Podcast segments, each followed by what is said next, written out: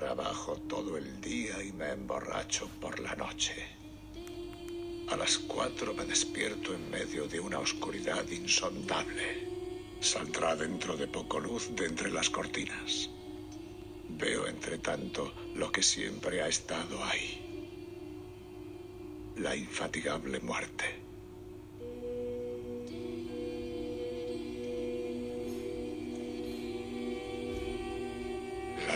Se queda en blanco ante el destello. No por los remordimientos, el bien que no se ha hecho, el amor no dado, el tiempo malgastado, sino por el vacío total y eterno. La segura extinción hacia la que viajamos y en la que nos perderemos para siempre. No estar aquí, ni estar en ningún otro sitio. Y pronto. Nada hay más terrible ni más cierto. Es una forma singular de tener miedo que ningún truco disipa. La religión solía intentarlo con ese inmenso y armónico brocado apolillado que se creó para hacernos creer que no moriremos. También está esa cosa ilusoria que dice que ningún ser racional teme lo que no siente, sin reparar en que ese es justo nuestro temor. No ver, no oír, no tocar, no sentir, no saborear, no oler. Nada en que pensar, ni que amar, ni con lo que identificarnos. La anestesia de la que nadie vuelve en sí. Y así este desasosiego se queda en el límite de lo visible.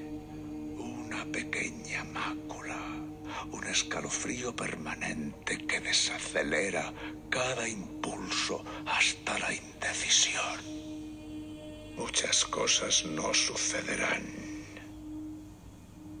pero está así.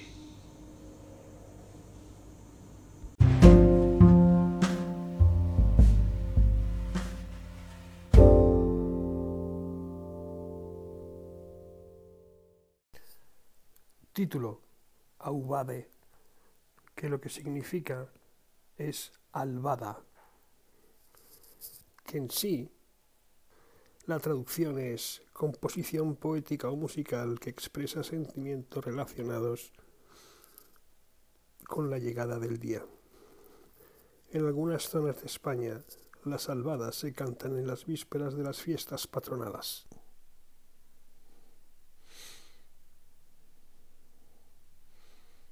Dice así en una otra traducción, entiendo que más certera. Trabajo todo el día y por las noches me emborracho. Me despierto a las cuatro en una oscuridad callada y miro. Los bordes de las cortinas no tardarán en iluminarse. Hasta entonces veo lo que siempre ha estado ahí, la muerte infatigable, ahora un día entero más cerca, que borra todo pensamiento excepto cómo y dónde y cuándo moriré. Árida interrogación.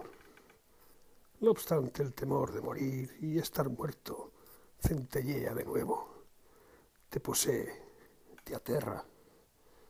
La mente se queda en blanco ante el resplandor. No por remordimiento, el bien no hecho, el amor no dado, el tiempo desperdiciado, ni con tristeza, porque una vida puede tardar tanto en superar sus malos inicios y quizá nunca lo consiga, sino ante la total y perpetua vacuidad, la segura extinción hacia la que viajamos y en la que nos perderemos para siempre. No estar aquí, no estar en ninguna parte, y pronto, nada más terrible, nada más cierto.